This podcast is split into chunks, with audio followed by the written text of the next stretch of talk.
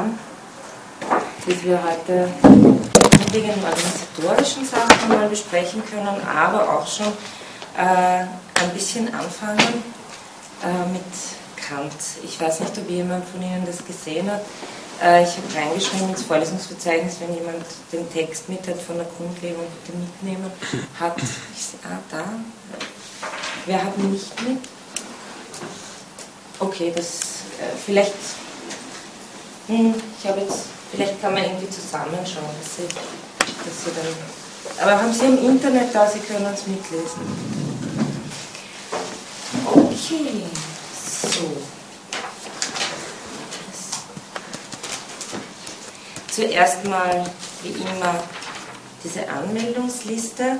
Äh, ich habe 17 Leute auf der Liste. Wenn Sie da drauf sind, bitte einfach unterschreiben. Sie sind angemeldet. Ist irgendjemand hier möchte teilnehmen, der nicht auf der Liste ist? Ja, schreiben Sie sich einfach dazu und dann melde ich Sie nachher. Ähm, dann bringen Sie den Seminar, damit wir das noch durchgehen.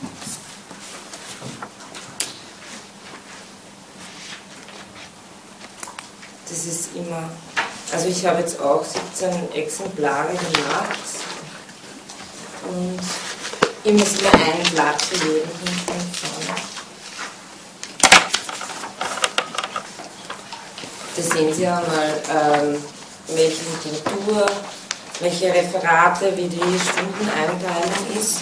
Ähm, ich hätte noch eine äh, Anmerkung bzw. Bitte wegen der Beginnzeit. Ich habe heute bin heute contemporary gekommen, weil ich mir gedacht habe, äh, das wird jeder so wahrnehmen, wenn steht 16 bis 18 Uhr.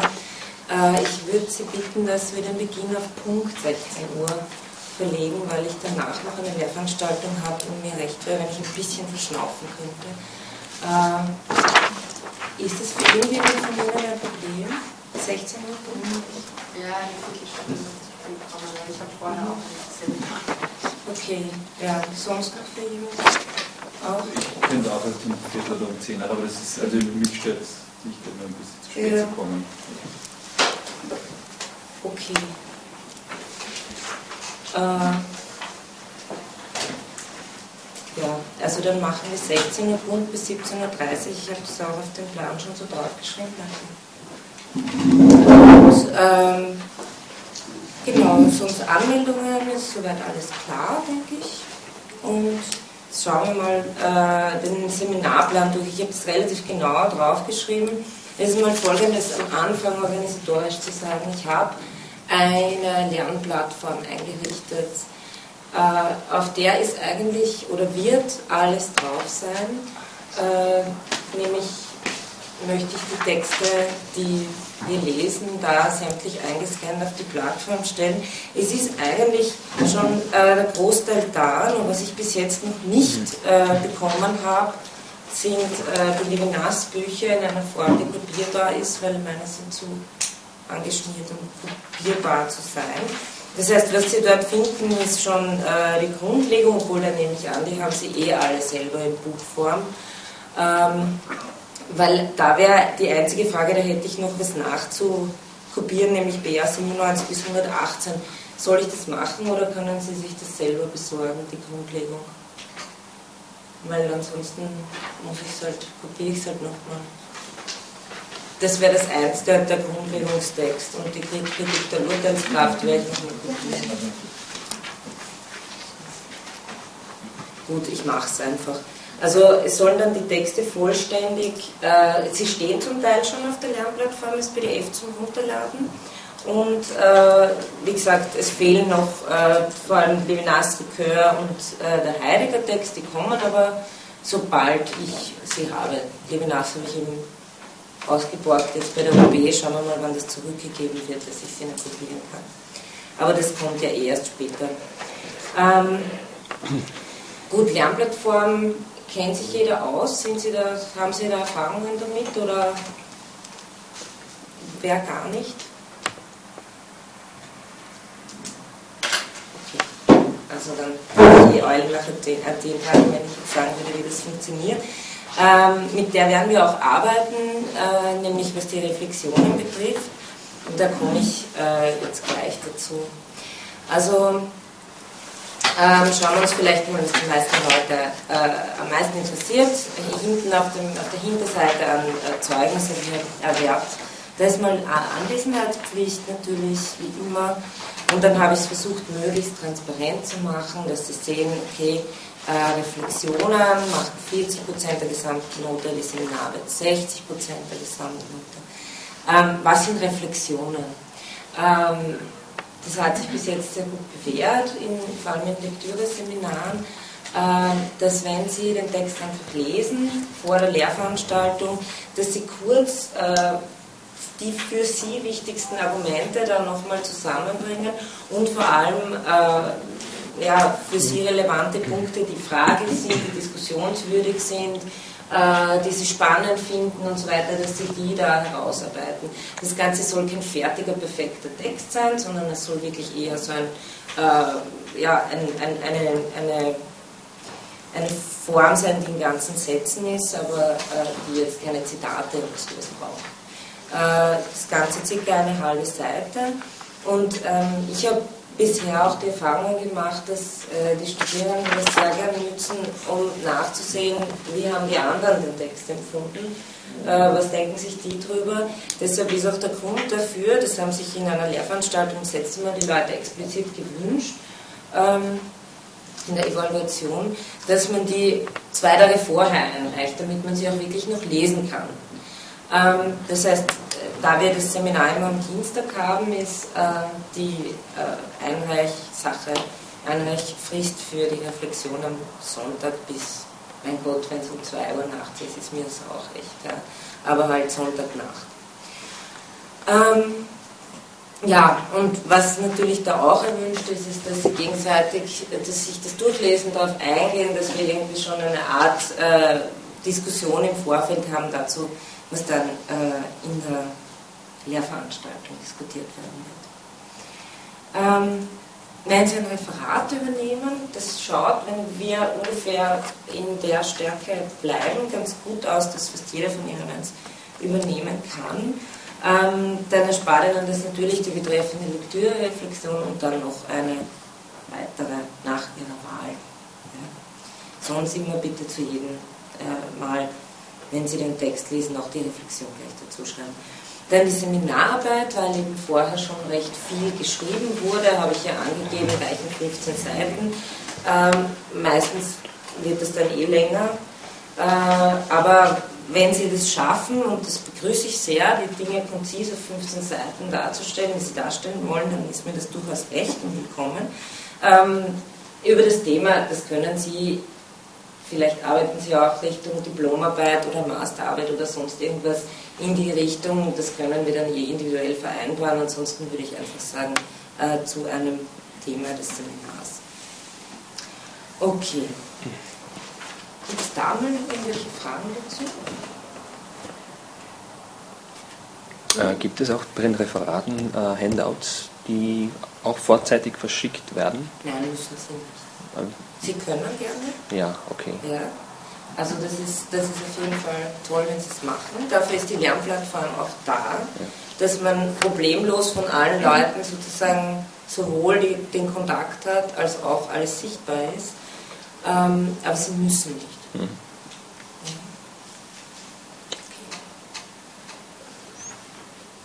Okay, das wäre mal soweit organisatorischer Ablauf der Sache.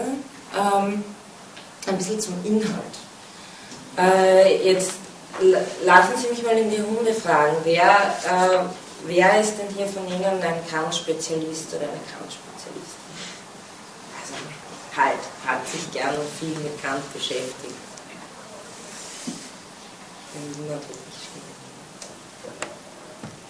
Schon irgendwann mal Kant gelesen. Okay. okay, dann sind Sie alle Tiefstapler dann wahrscheinlich. Ähm, Phänomenologie, wie schaut es da aus? Wer, wer hat mit Phänomenologie irgendwie was zu tun gehabt?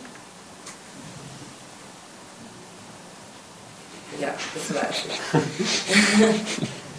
Aber vielleicht damit Ja, ich habe ähm, beim Matthias Flatscher ein Seminar gemacht bei Merleau-Ponty ähm, und dann Und ah ja, da war ich noch letztes Semester bei der Antikappus, Mhm. da ein bisschen äh, mit Levinas beschäftigt.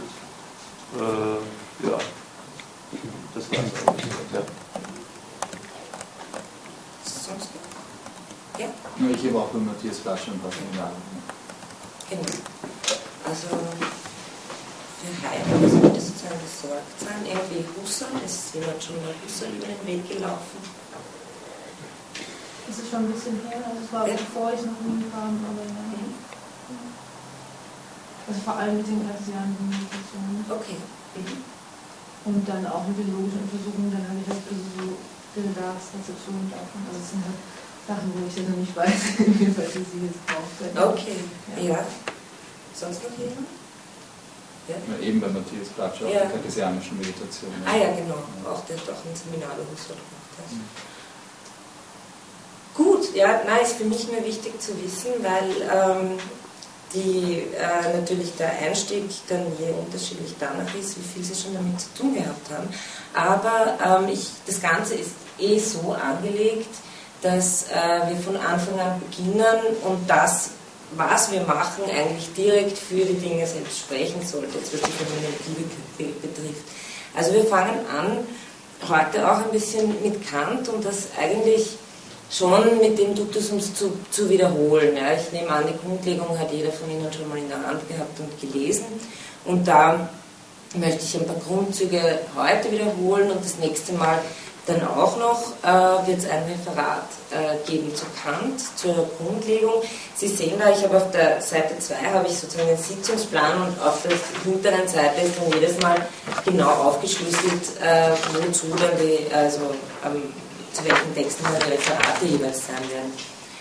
Ähm, okay, dann wärmen wir uns noch ein bisschen auf mit der Kritik der praktischen Vernunft.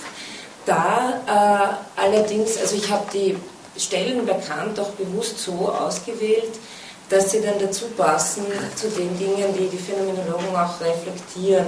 Also Kritik der praktischen Vernunft sind es vor allem die ersten sieben Paragraphen.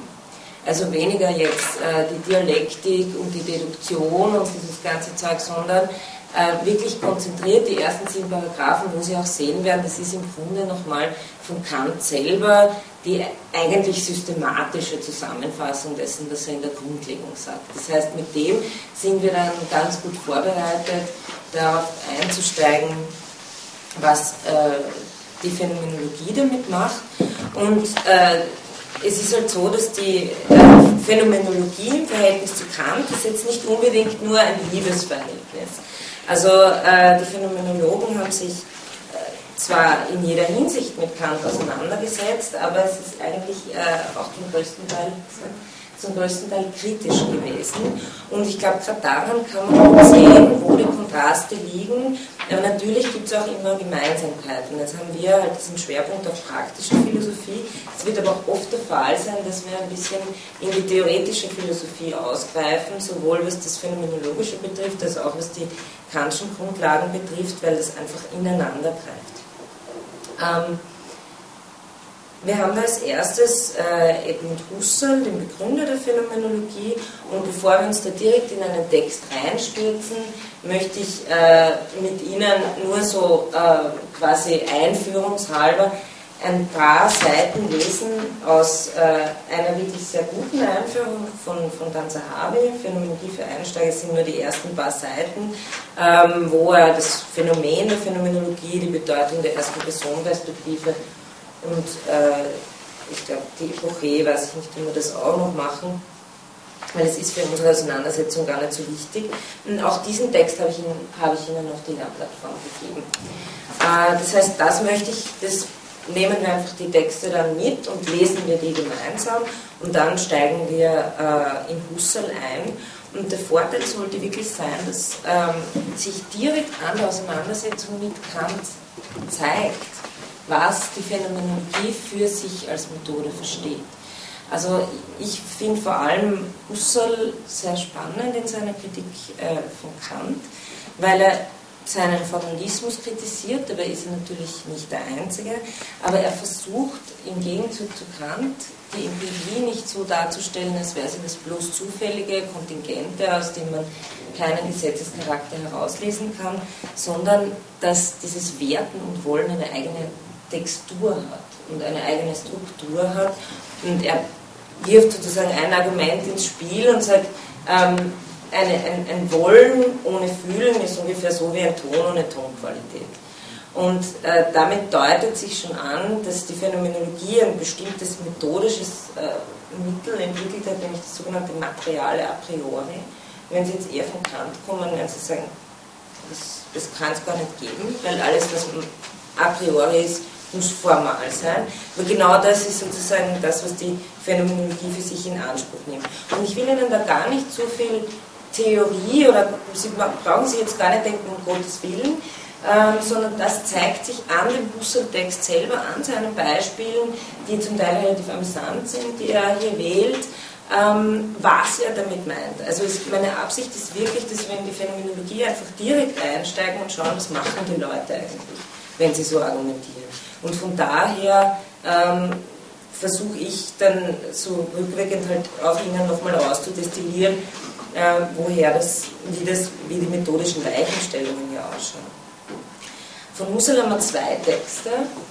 Die sind beide nicht aus äh, den bekannten Werken, weil die bekannten Werke von Husserl sind, wie Sie gesagt haben, die kantianischen Meditationen oder die sogenannten Ideen. Ähm, Ideen zu einer phänomenologischen Philosophie und transzendentalen Phänomenologie oder sowas. Ähm, kurz immer die Ideen aus 1913, das sind so die Grundtexte oder die logischen Untersuchungen, sind alle bekannt dafür, dass sie eher mühsam zu lesen sind. Husserl war zwar ein Meisterdenker, aber kein besonders toller Stilist. Im Gegensatz dazu sind aber die zwei Texte, die wir haben, andere Textsorten, wenn man so will, nämlich eines aus einer Vorlesung, ähm, eine Vorlesung Husserls zur Ethik. Und der zweite Text ist sogar noch so ein, eine für Husserl sehr klassische Textsorte, nämlich ein Manuskript. Ähm, Husserl hat über 50.000 äh, Manuskriptseiten hinterlassen in Gabelsberger Stenografie, einer besonderen Stenografieform, die äh, einen Hauptteil seiner Philosophie enthalten. Also wenn Sie schon mal in die Bibliothek da gegangen sind und die Husserlianer Bände sehen, dann äh, ist ein Hauptteil davon keine zu seinen Lebzeiten veröffentlichten Werken, sondern eben solche Vorlesungen und vor allem Manuskripte. Ähm, dann hat er täglich gearbeitet und dann sehen Sie wirklich auch, was Phänomenologie sozusagen als Arbeitsphilosophie ist. Ähm, und warum ich es auch noch genommen habe und warum wir vor allem vorher die 1 bis 7 Paragraphen von Kant lesen, hat den Grund, weil Husserl genau auf diese Paragraphen eingeht. Also es ist sogar so, dass er in dem ersten Textstück von der Vorlesung eigentlich wiederholt und sozusagen nochmal darstellt, äh, wie er das Paragraphen liest, oder er stellt es eigentlich relativ neutral dar, und dann kommt er zu seiner phänomenologischen Kritik. Das heißt, da wiederholen wir sozusagen Kant nochmal, um ihn dann aufzugreifen mit Husserl.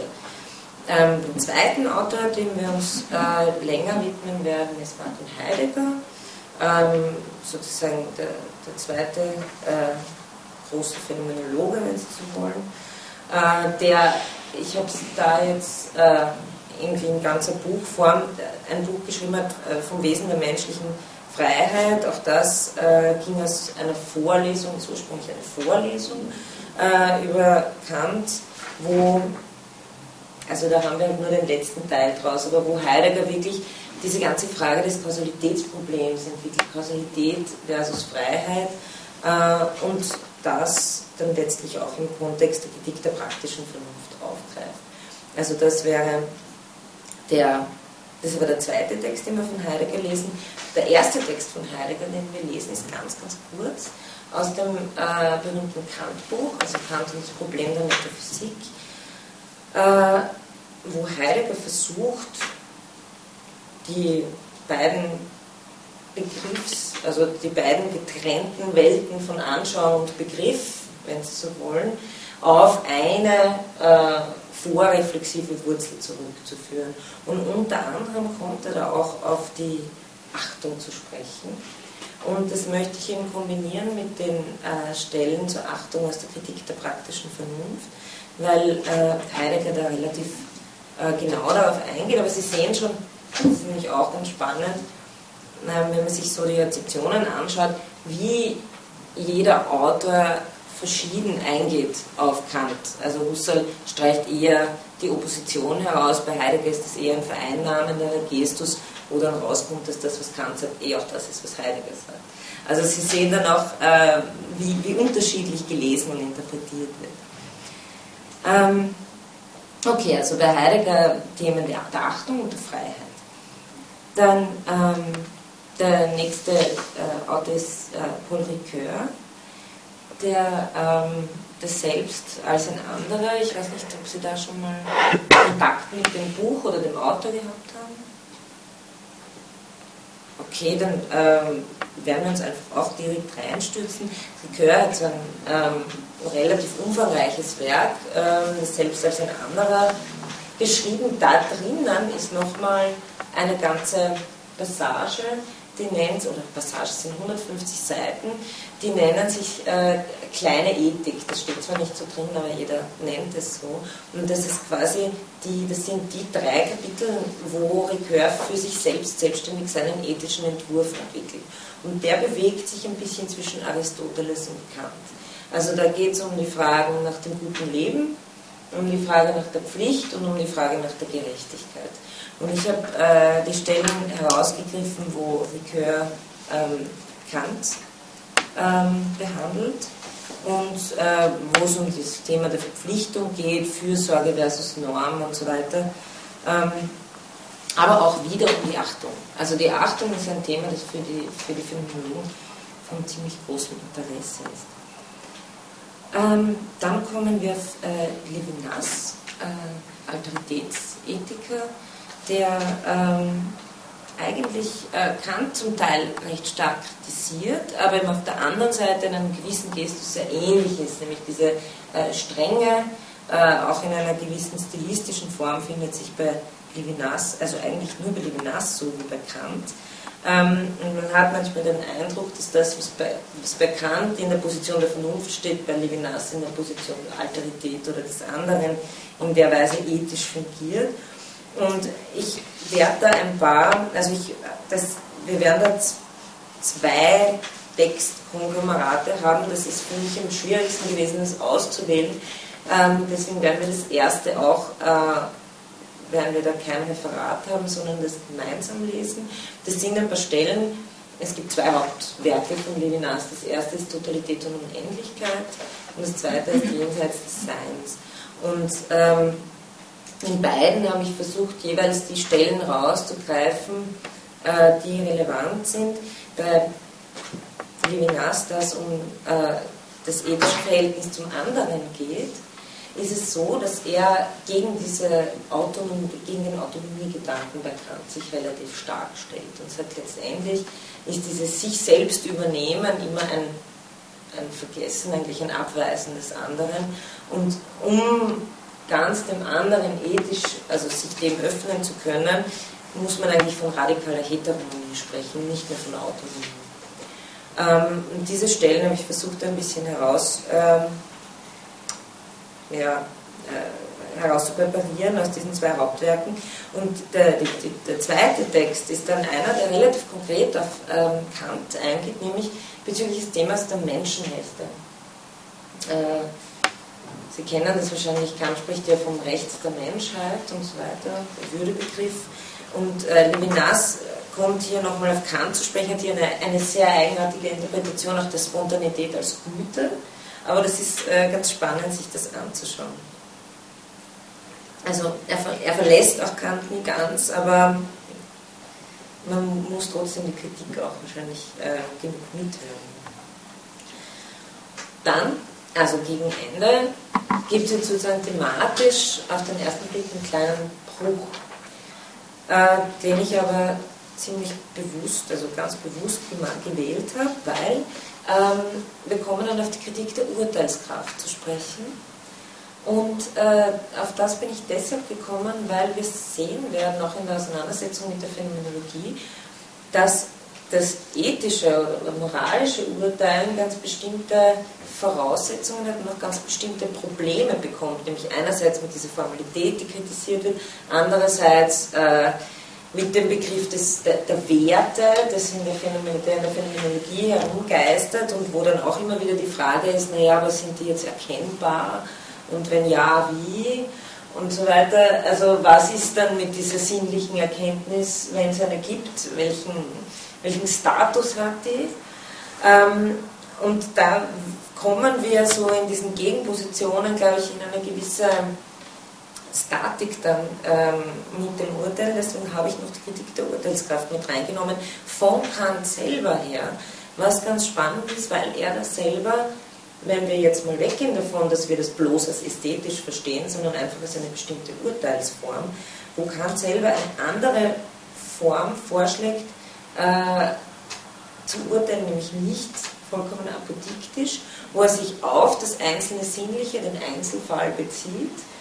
Äh, also lauter die Dinge, die man ihm vorwirft, in der Ethik nicht zu machen, äh, lassen sich hier in der, in der der Urteilskraft finden.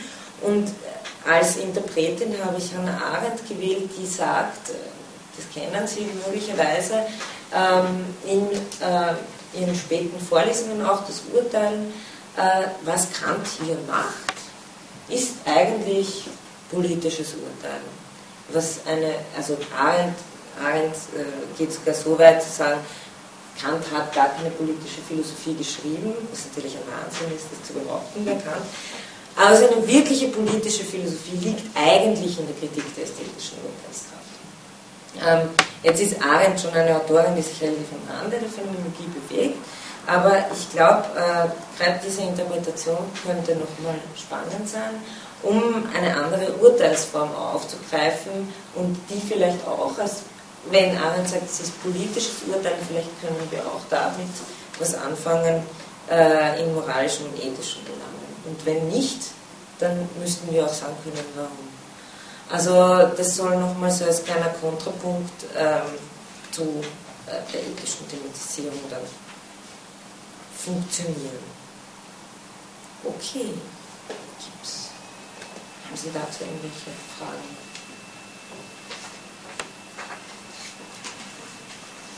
Ja. Nochmal zu den Formalkriterien wegen des Zeugnisses ist eine, eine sehr kleinliche Frage, aber wie ernst sind jetzt diese zehn Werke mindestens Sekundärliteratur, die meint auf 15 Seiten Seminararbeit? Wie ernst? Ja, na, na ganz das, ernst.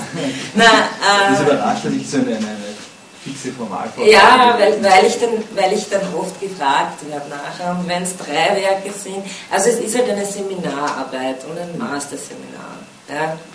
Und äh, Gott, wenn es sieben sind, wäre ich auch keine. Also es kommt letztendlich immer auf den Inhalt drauf an. Aber es soll halt so eine, so eine Richtlinie sein.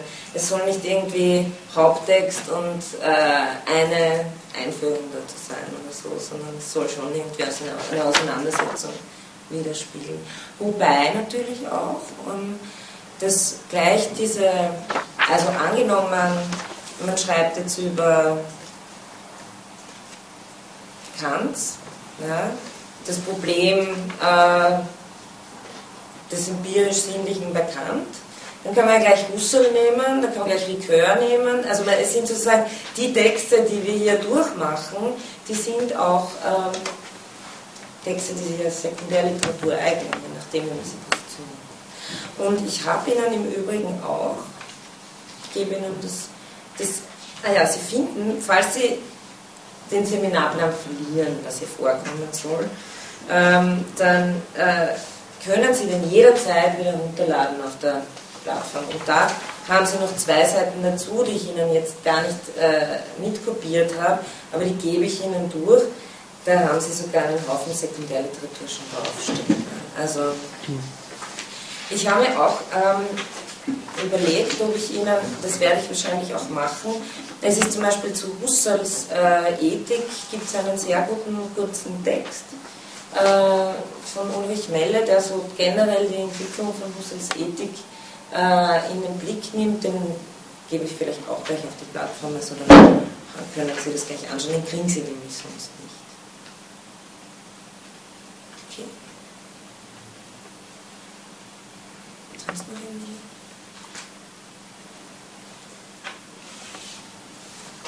Na dann. Entschuldigung, vielleicht Ja. noch eine Formalität. Ja. Äh, können wir die Vorlesung aufzeichnen und online stellen, also als Audioaufnahme? Das machen einige andere schon. Über zum Beispiel das Philosophieforum oder über die äh, Philosophische Audiothek. Mhm. Ähm, ich finde das sehr praktisch, wenn ich in andere Seminare schon mal vor reinhören kann, weil ich mir dann ein besseres Bild davon machen kann, worauf, was auf mich zukommt. Aha, okay. Und ich lerne auch sehr, sehr viel und ich habe auch sehr viel Zeit, wo ich in U-Bahnen und, und Straßenbahnen sitze und das sehr spannend finde, wenn ich einfach. Äh, ich schätze das sehr, wenn es die Möglichkeit gibt. Also, Okay, von, von mir aus ist es jetzt kein Problem.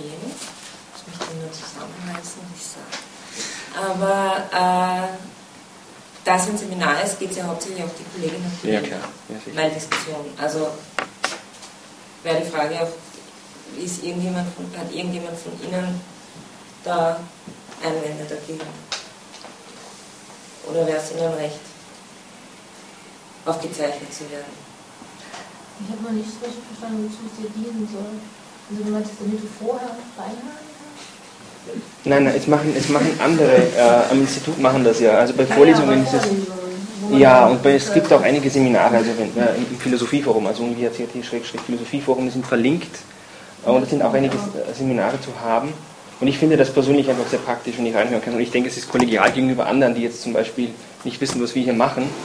Äh, weil ich denke, also der Orientierungsfeld ein- äh, eines Seminars äh, ist doch ein wesentlich größerer, als wenn, wenn man in die Primärliteratur einsteigt. Und ich lerne über Seminare, die ich mir bloß einfach nur mal anhöre, oft sehr viel mehr als über fundierte äh, Primärliteratur. Und das hilft mir oft, Nur Personen, die jetzt nicht teilnehmen und Genau, ja. zu- Ja. okay. also die das eventuell für das nächste Semester noch besuchen könnten. Und, und dann, Solange mir hier niemand dann aufhört zu reden, soll es nur recht sein. Es soll nur nicht äh, die Kollegin, also es soll nur niemand jetzt ähm, das Gefühl haben, oh Gott, hoffentlich sage ich keinen Blödsinn.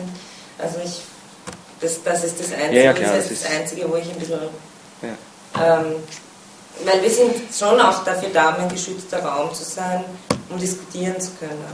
Das ist die, der, das einzige Problematische, das ich daran sehe. Das ist dann, aber ich meine, was sagen Sie dazu? Ist nur sowieso, dass aufgenommen wird. Außerdem ist die Audioqualität wieder was anderes, wenn das vorne liegt. Dann Okay. genau. okay.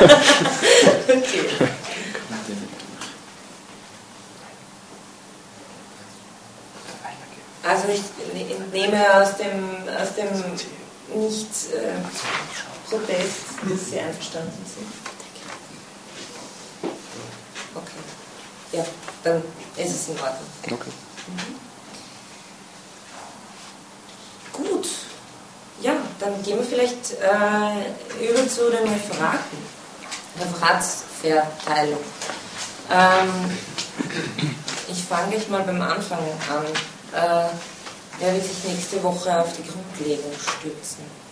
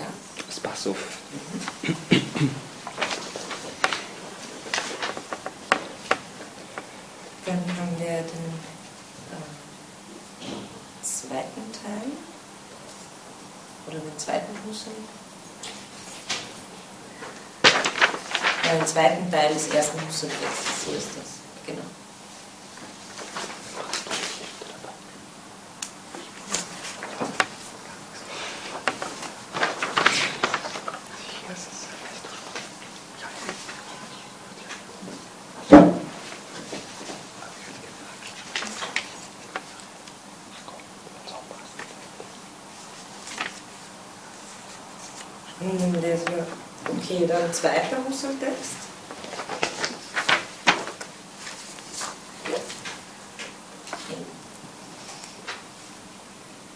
Das ist 20. April jetzt. 20, achso, genau. 20.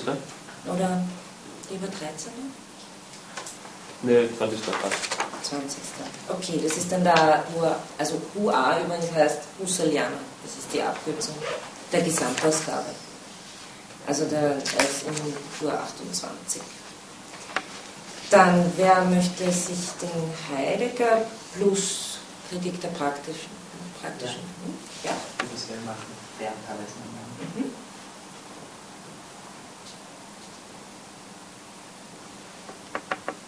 Dann haben wir aus dem äh, GA, ist wieder so eine Abkürzung, nämlich die Gesamtausgabe von Heidegger. Ähm, der Text zur Freiheit, erster Teil.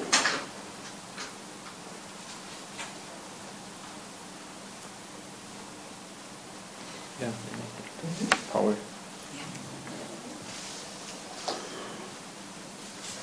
Okay, dann haben wir Heidegger zweiter Teil.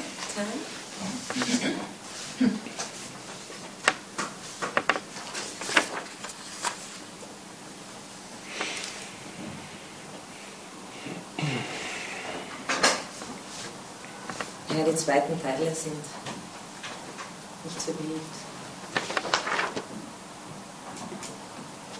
Okay, dann äh, Ricœur. Haben wir auch zwei Referate.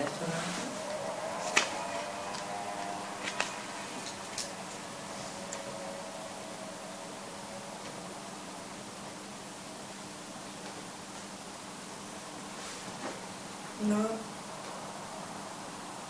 Ricœur 1, 2, 18. Mai, 1. Juni.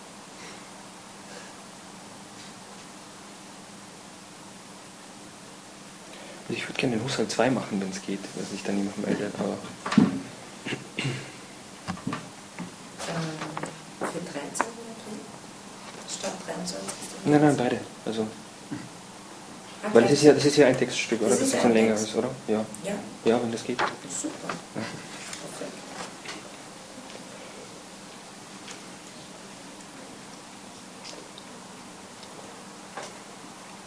Likör.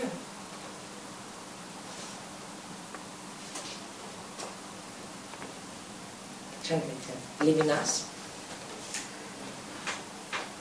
Text, der Text zu den Menschenrechten. Ich will den machen, aber. Wirklich? Ja.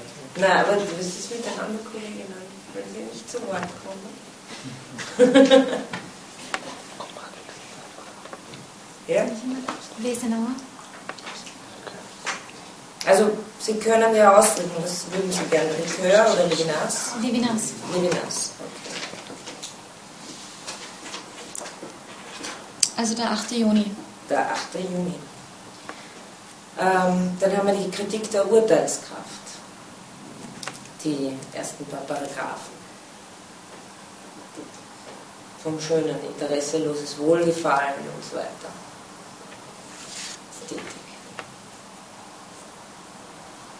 Ich würde gern Arendt machen, aber mhm. wenn es nicht, also wenn jemand anderes nicht will, kann ich das auch nicht. Will noch jemand Arendt machen? Sie will gerne Arendt machen. Also wir haben ja zweimal Arendt zu vergeben und einmal mit, einmal mit Kant und einmal ohne. Ähm, würden Sie dann den Arendt und Kant okay. übernehmen? Das wäre am 29. Juni. Okay. Ja. Sonst ein Sommerreferat. Äh, wie, wie ist Ihr Name? Kapali. Entschuldigung. Kapali. Oh, okay. Sind Sie? Ja, Sie sind da. Und Sie hätten gern die 22. Juni. Okay, haben.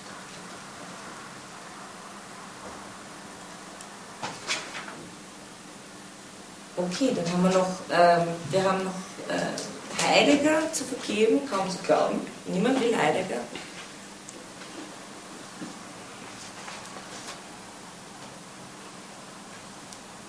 Und Ricoeur. Ja, überlegen Sie sich noch. Das ist das letzte Mal. Gut, dann schauen wir mal, dass wir ein bisschen, ein bisschen zu den Inhalten kommen, damit es spannender wird. Ähm, Kritik, nicht Kritik, sondern äh, Grundlegung zur Metaphysik der Sitten. Ähm, für nächstes Mal sind eh auch dann schon die, die Teile, die ich angegeben habe, da die kurzen Reflexionen äh, einzureichen. Ah ja, eins wollte ich noch, äh, eins möchte ich noch ähm, rein technisch äh, sagen. Ich habe es eh auch auf die äh, Lernplattform geschrieben. Es ist so, dass viele Leute von uns verschiedene Computer und verschiedene Computerprogramme haben. Das heißt, die einen haben DocX-Dateien, die anderen haben, äh, was weiß ich, also der eine hat einen Mac, der andere äh, hat einen PC. Äh, es ist am praktischen, wenn, wenn jeder die äh, Dateien, die man äh, in, also als Reflexionen auf die Lernplattform stellt, nicht anhängt als Dateien, sondern Copy and Paste direkt in das weiße Feld reinmacht, das da aufscheint, dass sie den Text einfach direkt reinkopieren. Das hat den Vorteil, dass wenn, ähm, wir, drauf, also wenn wir draufklicken, kommt dann direkt der Text und man muss sich nicht extra eine Datei runterladen. Das heißt, es geht alles schneller und man vermeidet auch das lästige Problem, dass man dann ständig sich denkt, wow, das kann ich jetzt schon wieder nicht aufmachen, weil es jenes. Also das wäre auch eine Bitte, dass Sie es einfach, ich schreibe es eh nochmal dazu, manchmal vergisst man es, aber es ist einfach praktischer. Okay, ich werde ein bisschen ähm, ähm, noch ausholen von wegen Grundlegung und äh, so ein paar ähm, grundlegende Gedanken in der Grundlegung nochmal versuchen auszuarbeiten, damit wir die irgendwie präsent haben, wenn wir dann weiter einsteigen äh, nächstes Mal in den Text. Aber auch heute schon möchte ich die ersten paar Seiten durchmachen ähm, wie Sie jetzt alle wissen, ich werfe nur die paar Schlagworte hin, um irgendwie für zum Beginn handelt es sich äh, bei Kant, wenn man, den, wenn man das in eine Schublade stecken will, um eine sogenannte Deontologie, das heißt eine Pflichtenlehre. Und das Ganze steht unter der großen Frage, was soll ich tun von Kants drei bzw. vier äh, Fragen. Die Grundlegung ist äh, 1785 verfasst worden, was insofern recht bemerkenswert ist. Kant war 61-jährig schon, hat damals seine erste Schrift zur Ethik verfasst und die Grundlegung war äh, im Grunde genommen ein Weg, der direkt zur Metaphysik der Sitten führen sollte, aber der das nicht getan hat, sondern der äh, zur Kritik der praktischen Vernunft geführt hat. Also äh, die Grundlegung ist eine Schrift, die Kant äh, als eine populäre Schrift versteht das heißt, es ist sozusagen eh für alle geschrieben, es versteht eh jeder sozusagen. Ähm, das hat ein bisschen den Nachteil, äh, dass sie nicht so genau systematisiert ist wie die anderen Schriften und dass man sich die Stränge ein bisschen herauspräparieren muss. Ähm, warum jetzt auf einmal Metaphysik, wo doch Kant als der Zerstörer der Metaphysik gilt? Ähm, das ist natürlich, wie Sie wahrscheinlich eh wissen, äh, bei Kant der große Unterschied, dass das, was in der theoretischen Philosophie nicht mehr möglich ist, in der praktischen Philosophie eingelöst werden soll. Das heißt, genau der Grund, warum in der theoretischen Philosophie, in der Kritik der reinen Vernunft, der Metaphysik eine Absage erteilt wird, nämlich weil sie ein bloßer Leerlauf der Vernunft wäre und weil wir Anschauungen und Begriffe brauchen, um Erkenntnis zu gewinnen, ist genau dasselbe Grund, warum Kant in der praktischen Philosophie der Vernunft alles zuspricht und der Sinnlichkeit alles abspricht. Nämlich, äh, weil es hier notwendig ist, dass die Vernunft allein ihr Geschäft betreibt, weil auf die Sinnlichkeit, in der Sinnlichkeit selber, diese Gesetze nicht zu gewinnen sind, um die es ihm geht. Ähm, Deshalb heißt ja Metaphysik einfach äh, die Moral, soweit sie rein rational untersucht wird. Das ist noch in dieser alten Wolfschen Tradition äh, des, äh, der, der, der Physiker Spezialis.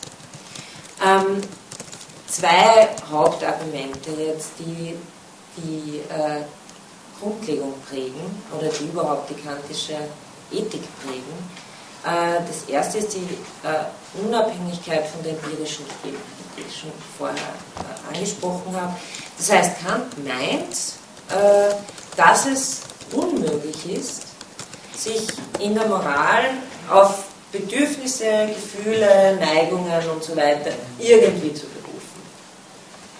Ähm, das meint er deshalb, weil diese Bedürfnisse, Gefühle, Neigungen äh, allesamt individuelle Größen sind, die allesamt unsere Sinnlichkeit ähm, und daraus, also da meint Kant, das ist äh, von Mensch zu Mensch verschieden. Und auf das kann man wohl keine allgemeine und notwendige Moral gründen. Äh, das heißt, worum es Kant geht, das ist eigentlich das Allerwichtigste, glaube ich, in seinem Versuch, äh, überhaupt eine, eine Moral zu begründen, ist, dass sie allgemein und notwendig sein soll. Ähm, der Begriff ist uns woher geläufig, die Allgemeinheit und Notwendigkeit? bekannt. Weil er sagt selber nicht so, ich sage so, weil, um, um auch den, den Bogen irgendwie herzustellen. Na, es ist der Gesetzesbegriff. Also, äh, wenn Sie sich an äh, Kritik der reinen Vernunft erinnern, David Hume, der Kant aus seinem dogmatischen Schlummer aufweckt, macht klar, dass die Erfahrung immer auch anders sein kann. Also die Sonne könnte morgen nicht aufgehen, schlagwortartig formuliert. Ähm, woraufhin Kant, also Jung zieht daraus den Schluss, äh, alles was Kausalgesetze sind, sind welche die beruhen eigentlich nur darauf, dass wir gewöhnt sind, wenn das eine mit dem anderen auftritt, daraus einen Kausalnexus zu machen, aber an sich besteht da gar nichts oder wir können es zumindest nicht wissen. Und äh, Kant folgt daraus, dass die Kausalität wohl eine Verknüpfung sein muss, die nicht aus der Empirie kommt, sondern da sie notwendig und allgemein ist, äh, aus äh, dem Verstand oder der Vernunft kommen muss. Das heißt, alles, was notwendig und allgemeingültig ist, kommt nicht aus der Empirie, nicht aus der Sinnlichkeit, weil es jedes Mal auch anders sein könnte. Das bedeutet, dass alles, was sinnlich ist, kein guter Kandidat ist dafür, dass etwas notwendig und allgemein gelten soll, für Kant. Ja. Ähm, Ergo, ich meine, viele Moralphilosophien, äh, auch in seiner Zeit von den Gefühlsmoralisten, die englischen, ähm, lassen natürlich Moral auf Gefühlen beruhen. Und Kant schließt sich das deshalb aus, weil er sagt, na gut, äh, fühlen tut jeder ein bisschen anders, äh, aber da komme ich nie äh, auf allgemeingültige Gesetze. Gut, das ist das erste Argument. Das zweite Argument ist äh, auch bekannt, nämlich das der Freiheit, Schrägstrich der Autonomie. Also er will erstens, dass äh, eine Handlung um ihrer selbst gefolgt wird und dass der Wille ganz allein autonom bestimmt werden soll durch die Vernunft. Auf das kommen wir dann noch. Ähm, ich möchte Sie auch noch erinnern äh, an Kants Bild, den Menschen als Bürger zweier Welten zu sehen. Nämlich einerseits stehen wir mit einem Fuß äh, in der Vernunft sozusagen, mit dem anderen Fuß äh, in der Sinnlichkeit. Und äh, genau das kommt zum Tragen in der Formulierung des kategorischen Imperativs dann auch. Das heißt, auf der einen Seite sind wir angesprochen durch Neigungen, auf der anderen Seite sind wir fähig, diesen Neigungen zu widerstehen und uns selbst zu bestimmen. So sieht Kant das. Was ich dafür brauche, ist Freiheit, damit das alles möglich ist. Und äh, der Witz bei der kantischen äh, Ethik ist, dass die Freiheit vorausgesetzt werden muss, wenn Moralität sinnvoll sein soll. Warum? Äh, wenn ich mir die Frage stellen kann, was soll ich tun, dann können mir 20 Neurowissenschaftler nachweisen, dass das, was ich getan habe, eigentlich nicht meine freie Entscheidung war, äh, weil irgendwelche Prozesse in meinem Gehirn oder sonst irgendwo abgelaufen sind. Nur, es hilft mir im Moment der Frage nicht. Das heißt, das, worauf Kant wirklich abzielt, er sagt, theoretisch können wir nicht wissen, ob wir frei sind oder nicht. Also das ist auch wieder ein Gedankengang, der aus der Kritik der reinen Vernunft kommt, wo Kant sagt, wo Kant unterscheidet zwischen äh, Erscheinungen und Dingen an sich.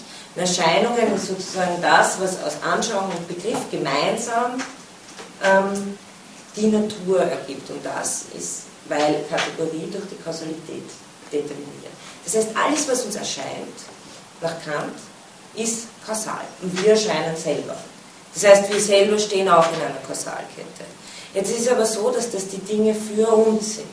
Wie die Dinge an sich sind, sagt Kant, das können wir nicht wissen. Wir wissen nicht mal, ob sie Dinge sind. Ja? Also er bezeichnet das als X. Das heißt, er, redet in der Kritik der reinen Vernunft nur davon, wie die Dinge für uns sind und da setzt er an, es muss ein Teil sein, der aus der Erfahrung kommt also der uns affiziert, und der andere Teil, der das Ganze systematisiert, immer schon in eine Form gegossen hat. Und das sind äh, die Kategorien und die einen Anschauungsformen, und das ergibt die Welt der Erscheinungen. Gut. Die Dinge an sich allerdings, von denen wissen wir nicht, also wir brauchen auch nicht annehmen, dass sie innerhalb der Kausalitätskategorie stehen, weil die ja unsere Welt der Erscheinung ausmacht, wir wissen gar nichts. Jetzt ist der Witz bekannt, dass wir das über uns selber natürlich theoretisch auch nicht entscheiden können. Wir können theoretisch nicht entscheiden, ob wir frei sind oder nicht. Es wäre sowohl, sowohl das eine als auch das andere denkbar. Aber praktisch können wir sozusagen dafür einstehen. Das heißt, worauf das Ganze hinausläuft, ist sozusagen das Problem, in der, das in der theoretischen Philosophie auftaucht, in der praktischen einzulösen. Weil wir selber auch sozusagen für uns Dinge an sich sind, wir uns aber selber nicht in der Weise erscheinen. Also wir erscheinen uns und deswegen stehen wir für uns selber immer in einer Kausalitätsfolge. Aber wir können, wir sind dazu aufgerufen, uns selbst zu bestimmen, frei zu handeln. Allerdings, ob wir es wirklich tun, das wissen wir nach Kant auch nicht. Freiheit wird demnach eben zum praktischen Postulat. Also das sind so die, die zwei äh, Linien. Äh, einerseits die äh, Empirie, Freiheit und andererseits ähm, Autonomie und äh, Freiheit von Fremdbestimmung als ethisches Postulat. Ähm, das möchte ich jetzt nochmal anders aufdröseln, weil das war jetzt ja sozusagen mit der theoretischen Philosophie als Hintergrund. Mhm. Ich wieder die Tafel verwenden. Äh, für den kategorischen Imperativ, also handle nur nach derjenigen Maxime, durch die du zugleich wollen kannst, dass sie ein alternes Gesetz werde. Mhm. Äh, haben wir jetzt, und das möchte ich noch, bevor wir in den äh, Text noch kurz einsteigen, ähm, auch zwei, also zwei Stränge, die ich gerne herausarbeiten möchte. Ähm, nämlich die erste Frage ist eine, die auch dem ersten Punkt korreliert, den ich vorher genannt habe, die Empiriefreiheit. Nämlich die erste Frage für Kant, die sich ja auch am Anfang der Grundlegung stellt, ist, äh, was ist wirklich gut? Ja?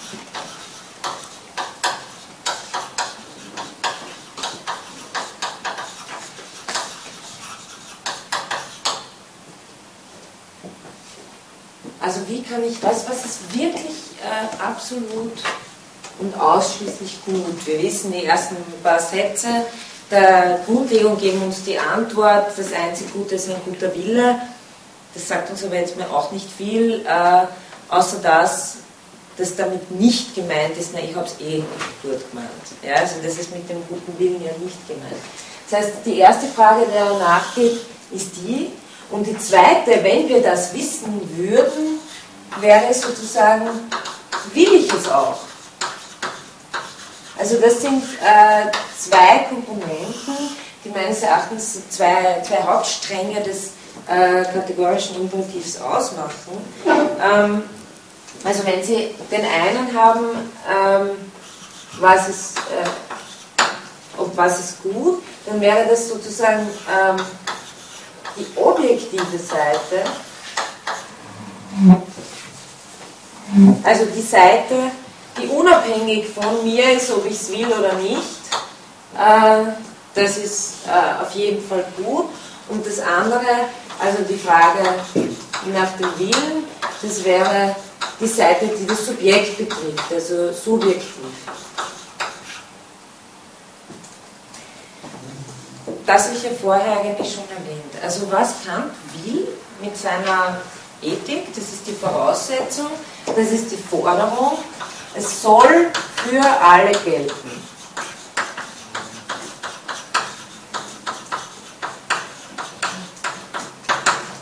Und das müssen wir uns überhaupt eh genau überlegen, äh, was das für ein Gewicht hat, diese Forderung. Weil äh, der neigt mir dann oft dazu, naja, jemand sieht es vielleicht so und der andere sieht es vielleicht so. Äh, allerdings Kants Argument ist, wenn eine Moralvorschrift oder ein moralisches Prinzip, nach dem wir auf der Suche sind, wenn das nicht für alle gilt, ja, dann können wir es uns eigentlich ersparen, weil wenn äh, man auf dem einen Kulturkreis sozusagen das für richtig hält und im anderen dort, dann ist es schön und gut, aber dann kann man nicht von einer allgemeingültigen Moral sprechen. Und das stellt sozusagen die eigenen Grundsätze auf die Probe. Ich meine, genau das ist letztlich auch das Problem, dass es halt viele Dinge gibt, über die wir uns streiten und der wir anderer Meinung sind. Aber wenn eine Moral äh, wirklich eine Moral sein soll, die uns sagt, was gut ist, dann darf sie nicht irgendwo nicht gehen. Also dann kann es nicht irgendwo, wenn wir meinen, äh, weiß ich was, man soll äh, Kinder schützen, dann werden wir, wenn wir wirklich überzeugt davon sind, dass das gut ist, dann werden wir nicht bei irgendwem sagen, naja, du siehst es halt ein bisschen anders, du quälst die Leute, macht dir nichts. Das heißt, der Anspruch, und das glaube ich ist schon ein, ein Gedanke, den man sich genau überlegen muss, der Anspruch, der hinter einer Moral steht, ist schon, dass sie allgemein gültig ist. Und genau das ist das, worum es Kant letztendlich ausschließlich geht. Er will, dass es allgemein gültig ist. Das erreicht ist eine andere Frage. Aber ähm, das ist der Anspruch. Dann, äh, wenn, wir so, wenn wir sozusagen jetzt durchgehen, welche Prinzipien kommen als Kandidaten für sowas in Anspruch? Also denkt man an alle möglichen, äh, meinetwegen an, an, die Bibel oder an sonstige äh, moralischen Regeln, die wir so kennen. Würde Kant oder das Gefühl, das wir alle haben, wenn, wenn etwas Furchtbares passiert oder so, also diese ganzen empirischen Sachen, würde Kant sagen, die geben alle keinen Maßstab dafür ab, der letztgültig wäre. Das heißt, alles, was empirisch ist und überhaupt alles, was wir uns denken können, ähm, trifft eigentlich nicht darauf zu. Genauso nicht, dass man die Folgen in Anspruch nimmt. Warum? Da kommt wieder, dann müssen Sie wieder im Kopf haben, ähm, der Hume, der dem Kant, der dem Kant so zu denken gibt. Es kann, die Empirie ist die unzuverlässigste aller Sachen. Es kann alles Mögliche rauskommen. Es können plötzlich Steine äh, hageln oder es kann, also die Empirie ist einfach unverlässlich. Das heißt, die Folgen kommen auch nicht in Frage für allgemeine Richtigkeit. Alles, was sich empirisch so abspielt, fällt eigentlich raus. Das heißt, es bleibt nichts übrig. Es bleibt äh, fast nichts übrig, außer natürlich ähm, die Gesetzmäßigkeit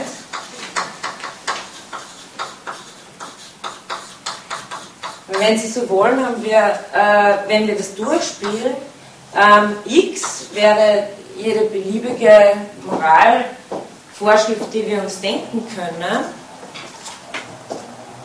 soll für alle gelten und äh, Kant kommt bei seinen Überlegungen darauf, dieses x ist eigentlich alles unverlässlich, das heißt, das wird letztlich durchgestrichen und übrig bleibt nur, soll für alle gelten. Und das ist nichts anderes als die Form der Gesetzmäßigkeit. Also was hier drin steckt, ist der Anspruch der Notwendigkeit und Allgemeinheit. Und hier haben Sie auch, das ist recht wichtig bekannt, das spielt immer ganz gern mit der Mehrdeutigkeit des Gesetzesbegriffs.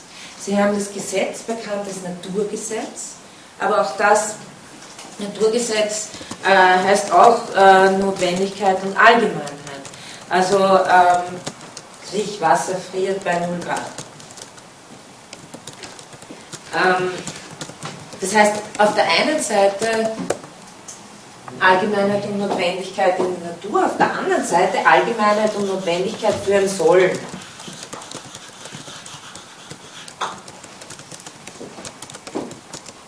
Das heißt, okay, der eine Strang, das ist das Einzige, was übrig bleibt, die Gesetzmäßigkeit. Was ist wirklich gut? Ähm, ja, man könnte es vielleicht so formulieren. Das gelte allgemein und gelte widerspruchsfrei. Also das ist das Einzige, was an, was an dieser Form übrig bleibt, die Widerspruchsfreiheit.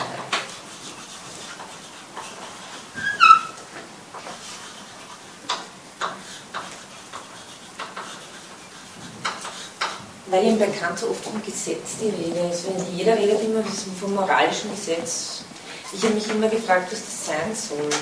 Äh, das ist natürlich, ähm, ja,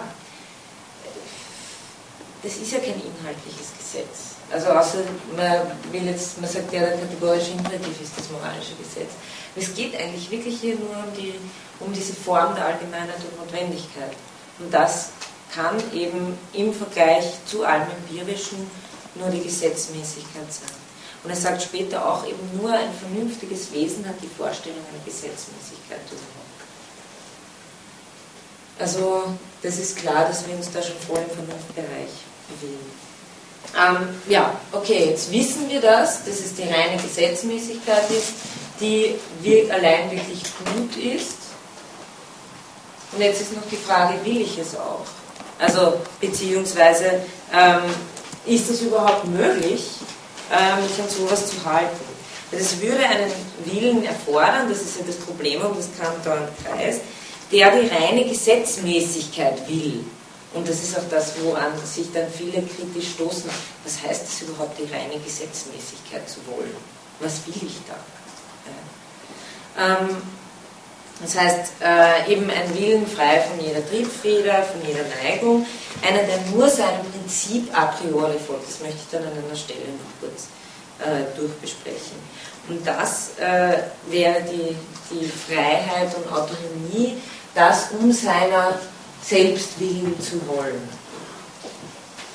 Also auf der einen Seite die ganz, alles, alles Empirische wegräumen und die Selbstbestimmung seines Willens durch die bloße Gesetzmäßigkeit, durch sein Prinzip a priori, das, ähm, das eben nichts anderes als die Gesetzmäßigkeit ist, das komme ich dann noch, ähm, das allein um seiner selbst willen zu wollen. Also das wäre so die, die, die ganz formale Ausführung dessen, was Kant äh, dann den kategorischen Imperativ nennt. Das zusammen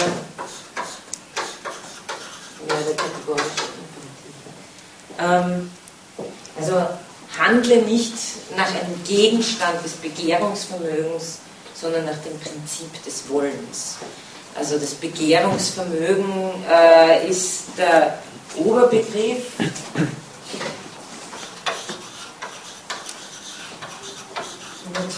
Erinnerung an dieses kantische Vokabular. Das sind die obersten Vermögen des äh, Gemüts überhaupt, also das äh, Begehrungsvermögen, das Erkenntnisvermögen und das Gefühl von Lust und Unlust. Das sind die drei großen Grundpfeiler, aus denen Kant dann die drei Kritiken entwickelt. Und das Begehrungsvermögen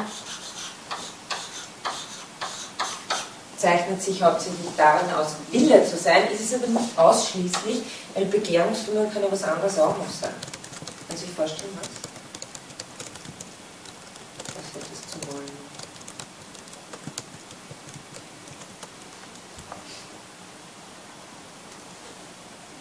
Der Wunsch.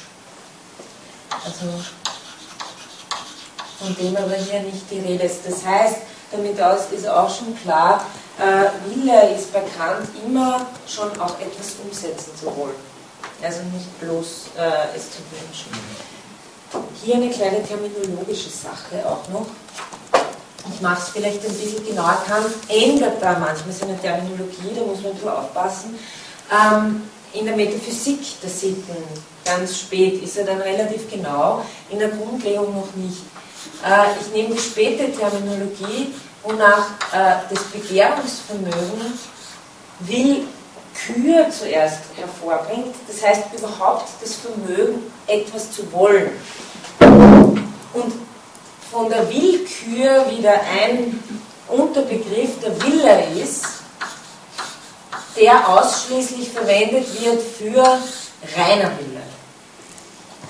Äh, in der Grundlegung finden Sie oft auch Wille, wenn äh, Kant meint, einfach äh, ein Schokoladeeis wollen oder sowas. Ja? Ähm, das heißt, sich durch seine Neigung von außen bestimmen lassen, der Grund meines Begehrungsvermögens liegt hier außerhalb meines Willens und ich lasse mich von außen bestimmen.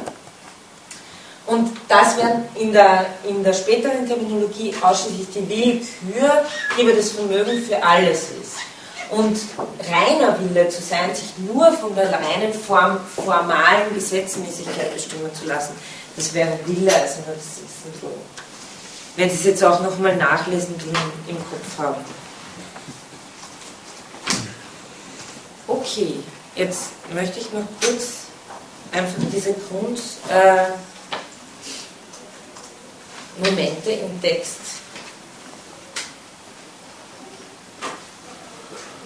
nachlesen. Also wenn Sie auf, die, auf BA 1 und 2 gehen. Äh, ja, der bekannte erste Satz. Es ist überall nichts in der Welt, ja überhaupt auch außer derselben zu denken möglich, was ohne Einschränkung für gut könnte gehalten werden als allein ein guter Wille. Äh, und da vermutet man ja, der gute Wille ist das, ist der Wille, der es gut meint. Es wird sich aber herausstellen, dass er das nicht ist, ja, sondern dass der gute Wille ist letztlich nichts anderes als der kategorische Imperativ. Beziehungsweise Kant sagt ein paar Seiten später auch, der gute Wille ist eigentlich die Pflicht.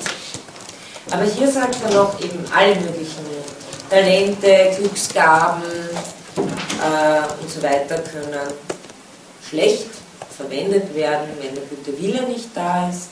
Ähm, also, und genau da im letzten Teil des Absatzes steht, der gute Wille scheint die unerlassliche Bedingung selbst der Würdigkeit, glücklich zu sein, auszumachen. Das heißt, äh, wenn Sie das auch noch im Kopf haben, bei Aristoteles steht die Eudaimonia, das Glück, im Zentrum der Ethik nämlich die Glückseligkeit. Kant nimmt die wesentliche Verschiebung vor, dass es jetzt nicht mehr um die Glückseligkeit geht, sondern dass es um was anderes geht, nämlich dass es um den Pflichtgedanken geht. Weil für Kant ist das nicht mehr selbstverständlich, was für Aristoteles schon noch eigentlich selbstverständlich ist, nämlich dass der einzelne Mensch äh, eigentlich nur im Zusammenwirken und vor allem auch im Mitwirken in der Polis, in der Gemeinschaft. Aristoteles führt eigentlich keine Kriterien an, die vermuten ließen, dass es da ähm, Möglichkeiten gäbe, außerhalb eines Kontexts der Polis überhaupt glücklich zu werden. Das hält Aristoteles für Unsinn. Also bei Aristoteles muss man auch mal muss man gesund sein, schön sein, reich sein, damit man mal, das sind immer die, das sind die Ausgangsbedingungen und dann sollte, sollte man noch irgendwie sich selbst disziplinieren, ähm, sich der Philosophie widmen oder der Politik und so weiter und so fort.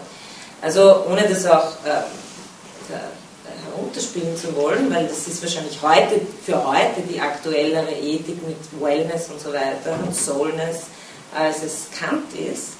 Ähm, aber Kant attackiert das ganz heftig, weil für Kant eines, ein Gedanke jetzt da ist, ich meine, wir befinden uns da natürlich auch bei einem christlichen Denker, ähm, einem aufgeklärten, aber doch vom Christentum beeinflussten Denker. Äh, es, es, für Kant ist es denkbar, dass jemand glücklich ist äh, und dabei etwas ganz Schlechtes, Verwerfliches tut. Also schlecht handelt. und dabei aber glücklich ist. Und es ist für uns auch alle denkbar, würde ich jetzt mal sagen. Also das ist einfach das, was sich ändert im Vergleich zum Christentum. Und deswegen kann für Kant äh, das, das Glück kann kein Kriterium mehr sein dafür, dass etwas moralisch gut ist, sondern es muss eben etwas anderes sein und das wird äh, bei, bei Kant die Freiheit. Und ähm, insofern kommen da gerade in der Grundlegung immer so diese äh, Spitzen gegen Aristoteles. Alles, was Kant da unter Charaktertugenden aufzählt, ist bei Aristoteles in der nikomachischen Ethik aufgelistet unter Charaktertugenden. Und Kant sagt jetzt eben, ja, alles gut und schön, man kann ja die ganzen Tugenden haben, aber wenn man den Willen nicht hat, dann bringen die nichts. Genauso mit den Glücksgaben. Also man kann schön und reich sein und so weiter, aber auch das macht einen nicht zu einem guten Menschen. Ähm,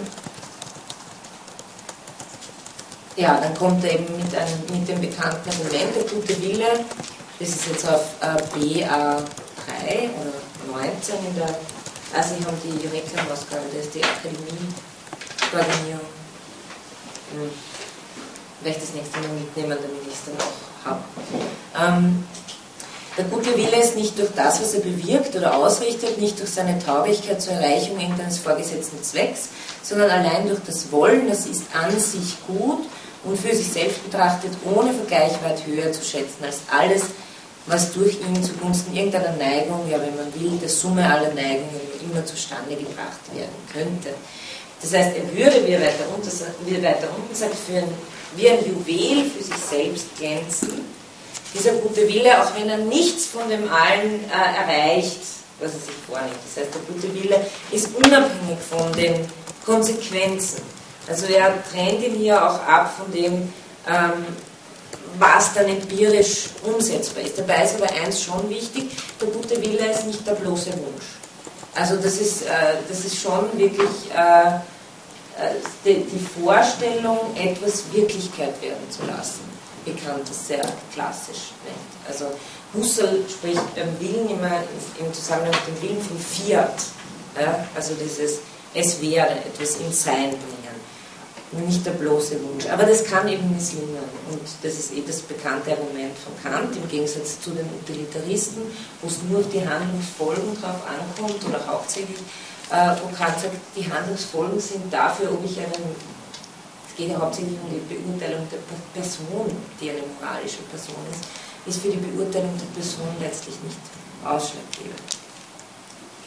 Dann kommt er auf, auf äh, BR5 zu einem ersten Grundsatz, das mache ich jetzt nur relativ schnell, äh, nämlich, äh, genau, er sagt, die Vernunft ist nicht dazu da, uns glücklich zu machen. Also wenn wir die Vernunft dazu, also geht mal davon aus, unser, äh, der Grundsatz ist, dass kein Werkzeug zu irgendeinem Zwecke in demselben, also in einem Naturwesen, angetroffen wäre, als was auch zu demselben das Schicklichste und ihm am meisten angemessen ist. Also es ist so ein bisschen eine, den kann man natürlich in Frage stellen, diesen Grundsatz, würde ich sagen. Aber das geht von einer gewissen Teleologie aus. Alles, was wir haben, hat einen bestimmten Zweck. Jetzt äh, ist Kant auch der Meinung, dass Naturwesen generell dazu angelegt sind, nach dem Glück zu streben. Da ist er derselben Meinung wie Aristoteles. Er ist nur nicht der Meinung, dass das das moralische Gutsein ausmacht. Aber äh, alle, alle Lebewesen, inklusive Menschen, streben eben nach dem Glück. Und er sagt, die Vernunft, wenn wir die dafür hätten, um glücklich zu werden, da würden wir sehr schnell auf den Gedanken kommen, dass uns die Natur ziemlich mies ausgestattet hat und dass wir eigentlich besser mit dem Instinkt davon gekommen wären. Weil der Instinkt uns doch wesentlich in wesentlich sicheren Bahnen führt, was das Glücklichsein betrifft. Die Vernunft wäre dafür also ein schlechtes Mittel. Er beschließt ja, ähm, also dafür kann die Vernunft eigentlich nicht da sein. Dass sie bloß ein Hilfsmittel dafür ist, um uns glücklich zu machen. Er sagt, ähm, die Leute, die das glauben, die verfallen allzu schnell in einen Hass der Vernunft. Das nennt er Misologie. Also äh, wenn man das glaubt, dann wird man von der Vernunft ziemlich enttäuscht sein und wird sagen, mein Gott, wäre etwas besser Gehirn amputiert, dann würde es mir besser gehen. Würde man viel Gedanken machen oder so. Ähm, also wofür ist die Vernunft da? Die muss dann offensichtlich dafür da sein, dass sie einen guten Willen hervorbringt. Also die Vernunft ist im Grunde genommen dafür da, um sich selbst zu erhalten, sprich um den Menschen Freiheit zu ermöglichen, also diese Bürgerzweige ihn, ihn zur Freiheit aufzurufen. Ähm, und dann kommt er auf ähm, ein, paar, ein paar Abschnitte weiter, kommt er dann, ähm, BA8 ist das, steht dann äh, die Sache mit der Pflicht. Ja? Da, den, den führt eigentlich, ich meine, für uns klingt der Begriff immer ein bisschen, ja, nicht so angenehm. Ja, also man muss da, glaube ich, auch die geschichtliche Situation mitbedenken. Kant spricht da ein Publikum an, Ende des äh, 18. Jahrhunderts, für den wahrscheinlich nichts geläufiger war als der Pflichtbegriff. Und er sagt, um hm, das ein bisschen besser zu veranschaulichen, was ich mit dem guten Willen meine, äh, werde ich auf den Pflichtbegriff kommen. Um das zu übersetzen, so dass es nicht immer so nach dem preußischen knochigen Zeigefinger klingt, was ich glaube nicht sehr zielführend ist, wenn man Kant in die Richtung kritisiert, ähm, ist vielleicht einfach zu sagen, etwas um seiner selbst willen zu tun. Darum geht es bei der Pflicht. Also nicht um etwas um einer anderen Sache willen zu tun, sondern etwas um seiner selbst willen zu tun. Das ist etwas aus Pflicht zu tun, nichts anderes. Und dann sagt er, ähm, um aber den Begriff eines an sich selbst hochzuschätzenden, ohne weiteren Absicht guten Willens, so wie er schon dem natürlichen, gesunden Verstande beiwohnet, also Tenor, das weiß eh jeder, also so sieht Kant auch seine Ethik. Es ist etwas, was eigentlich schon jeder weiß. Ähm, und nicht sowohl gelehrt ist, vielmehr nur aufgeklärt zu werden. Diesen Begriff, der in der Schätzung des ganzen Werts unserer Handlungen immer oben ansteht und die Bedingung alles Übrigen ausmacht. Also, ähm, also wollen wir den Begriff der Pflicht vor uns nehmen, sprich uns vornehmen, der den eines guten Willens und zwar unter gewissen subjektiven Einschränkungen und Hindernissen enthält, aber doch das meint, was, was er da sagen will. Das heißt, Pflicht ähm, meint bekannt, etwas um seiner selbst willen zu tun und das macht letztlich den Wert einer Handlung aus. Dann äh, wiederholt er da eben zwischen pflichtmäßig und aus Pflicht. Das kennen Sie aber eh. Also pflichtmäßig ist was?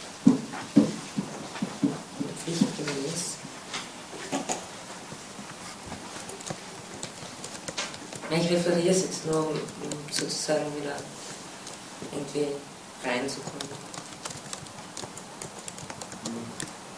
Einer externen Pflicht eigentlich entsprechen.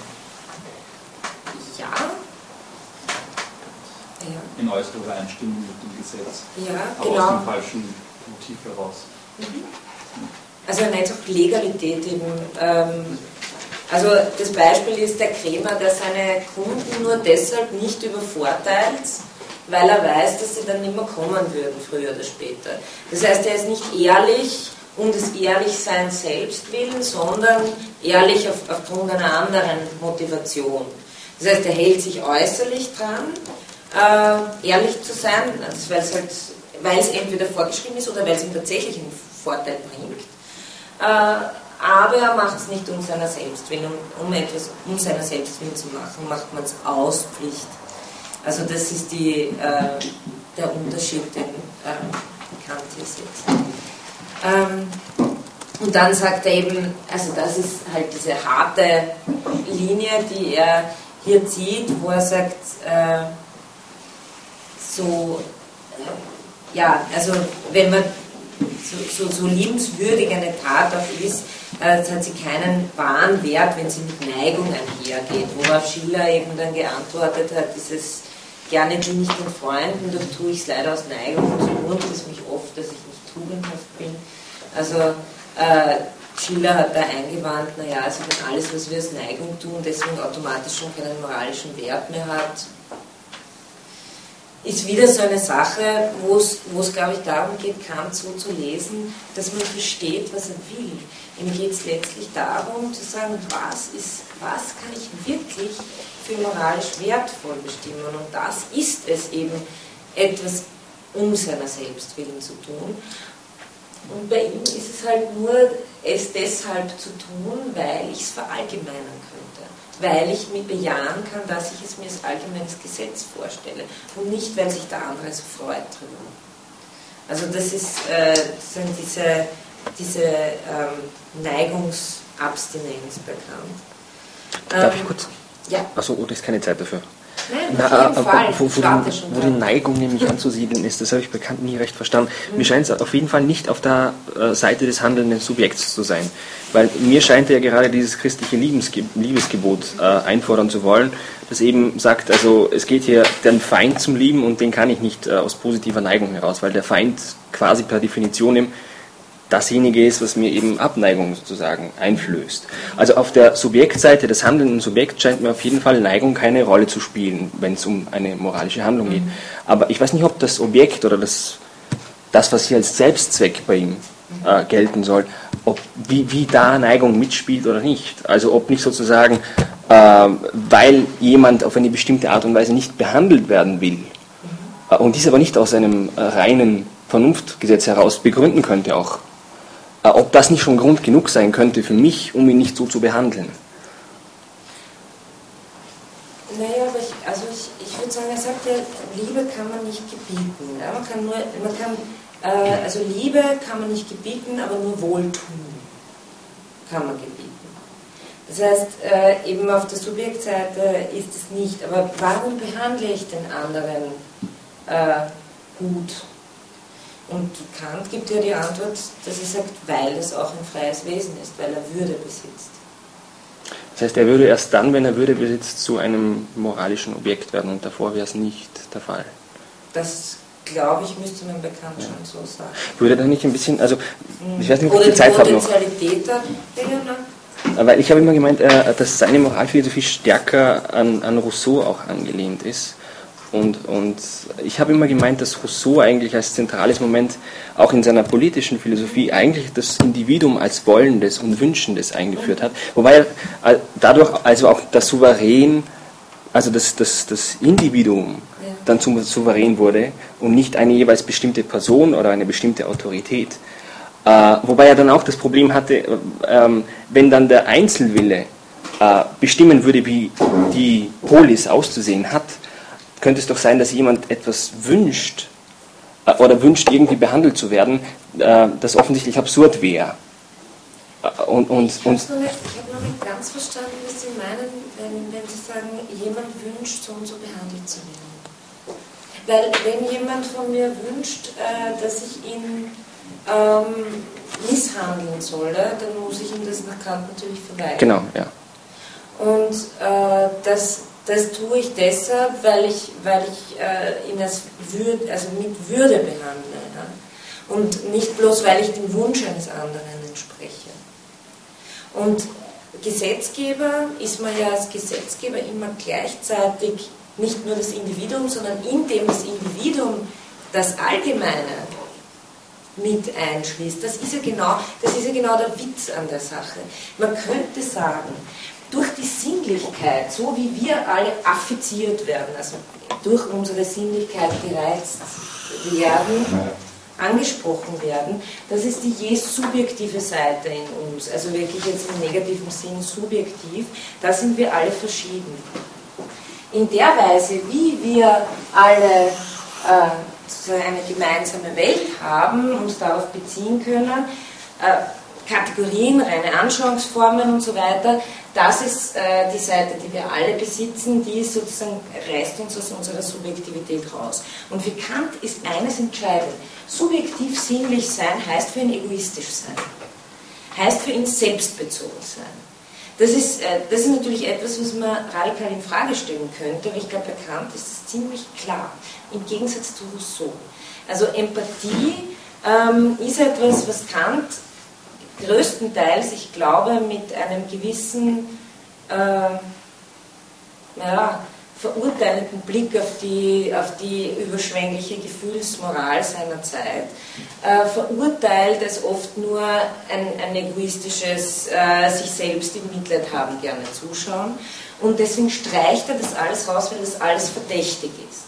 Aber also prinzipiell ist alles, was uns affiziert, etwas, was letztlich auf uns zentriert ist. No, na. Ja? Also ich meine, dadurch, dass ich schon allein Leib bin, werde ich dem ausweichen, was mir schlecht tut und werde dem nachgehen, was mir gut tut.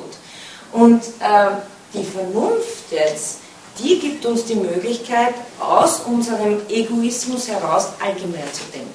Und da haben wir den, das Individuum, das letztlich Gesetzgeber werden kann, autonom sein kann, weil es die Möglichkeit hat, aus seiner Individualität im Grunde hinauszutreten, aus seiner bloß subjektiven Affiziertheit, wo wir alle Egoisten sind, und für alle zu denken.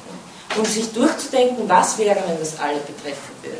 Und ich glaube, was Kant fasziniert, ist, dass das überhaupt geht. Dass wir das überhaupt können. Also das, das glaube ich, ist das, was Kant das, ähm, das Wunder des kategorischen Imperativs, also das Wunder des kategorischen Imperativs betrachtet. Weil man fragt sich ja, wenn er sagt, am Ende der Kritik der praktischen Vernunft, die größten, wovor ich mit größtem Erstaunen stehe, das ist der bestirnte Himmel über mir und das moralische Gesetz in mir.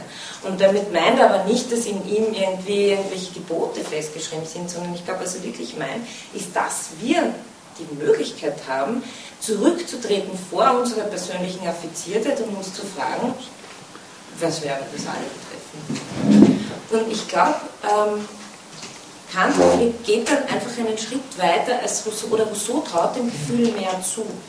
Obwohl es in der politischen Philosophie auch nicht so drinnen ist. Also Sie haben ja die politische äh, Philosophie ähm, erwähnt, wo es eigentlich um die Struktur geht, dass das Individuum selbst Gesetzgeber ist und Gesetzgeber für alle.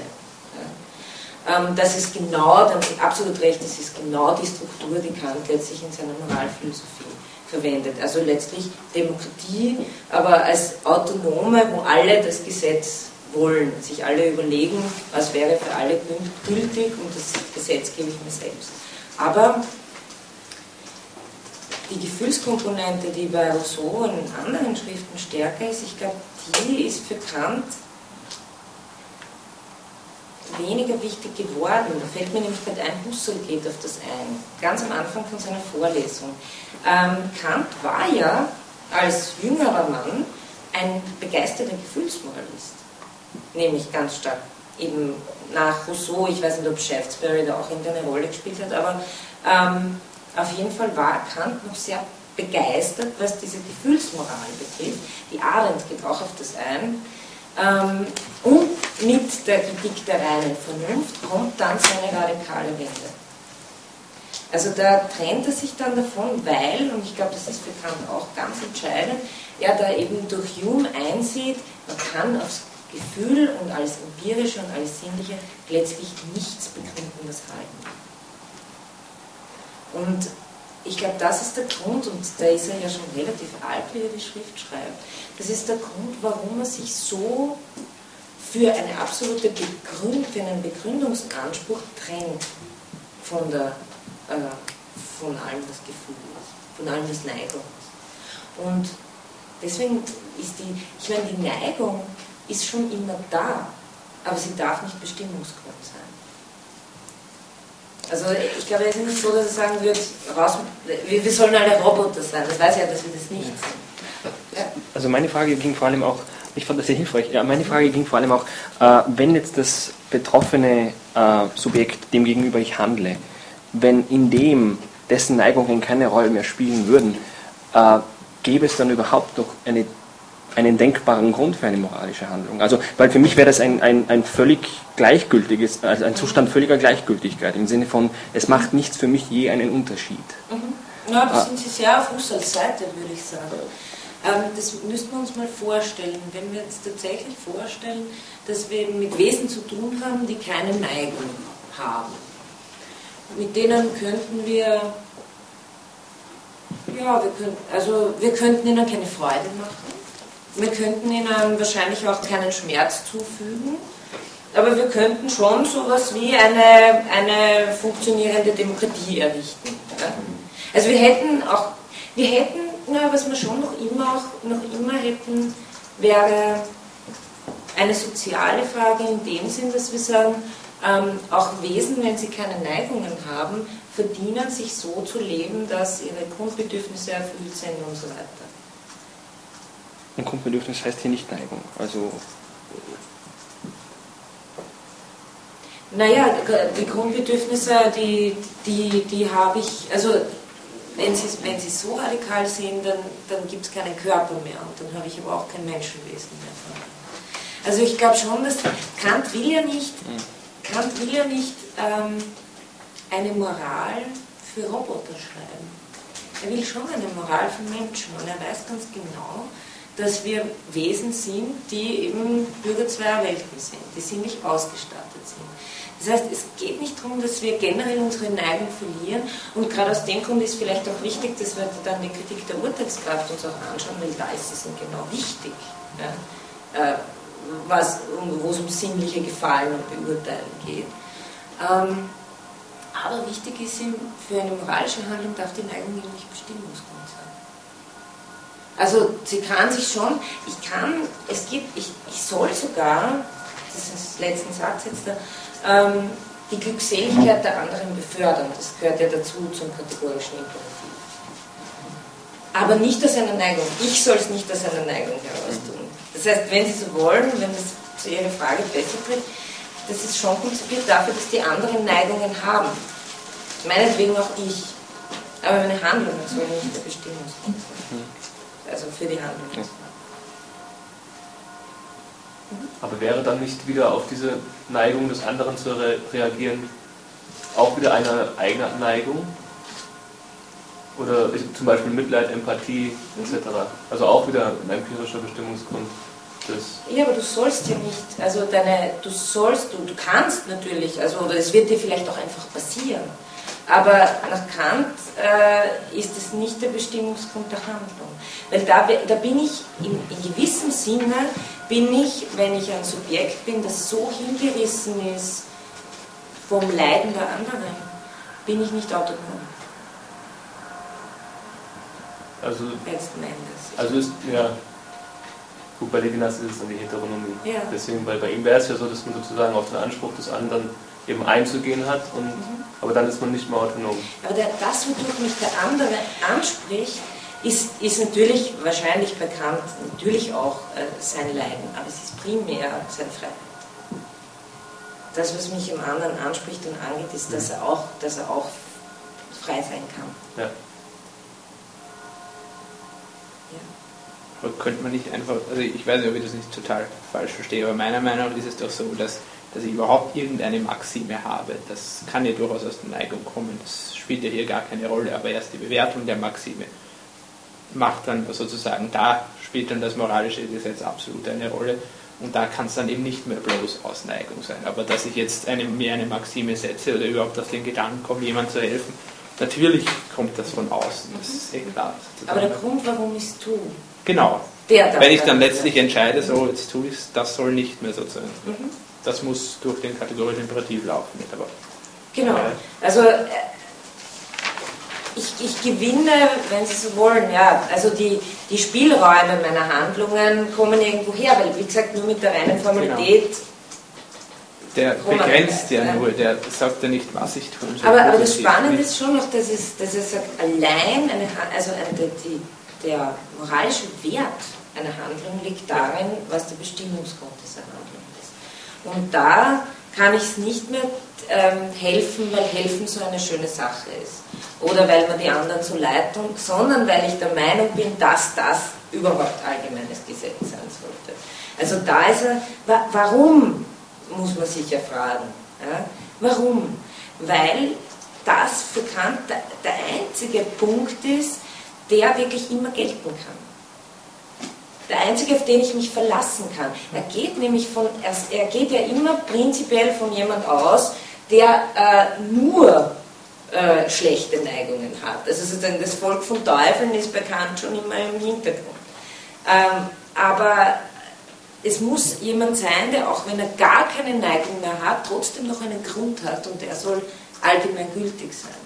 Und es müssen auch alle, wenn, wenn wir alle, sehr schön, dass wir alle ungefähr dasselbe empfinden an Leid, äh, Mitleid und so weiter, aber das muss halt auch durchaus nicht so sein. Und deswegen ist es eben kein allgemeingültiges, kein allgemeingültiger Boden. Ich glaube, man kann dieses, wo Kant teilweise so absurd manchmal auch scheint in seiner Argumentation, kann man eigentlich nur verstehen, wenn man auf diese Allgemeingültigkeit und Notwendigkeit zurückkommt und sich klar macht, ja nur eine Moral, die für alle gilt, ist eine Moral, die letztlich auch äh, etwas zählt und darauf will er hinaus.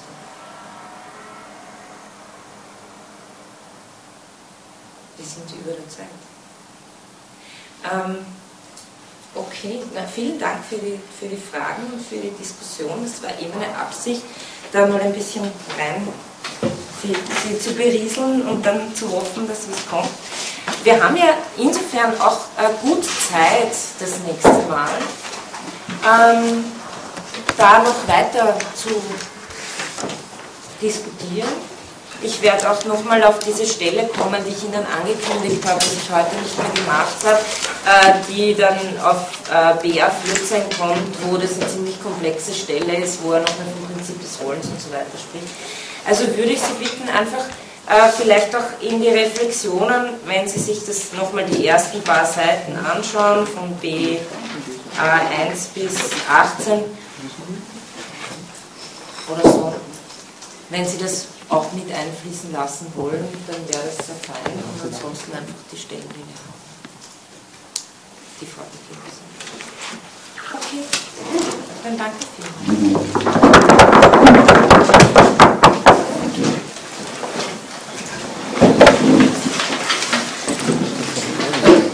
Verpackt. Das habe ich noch nicht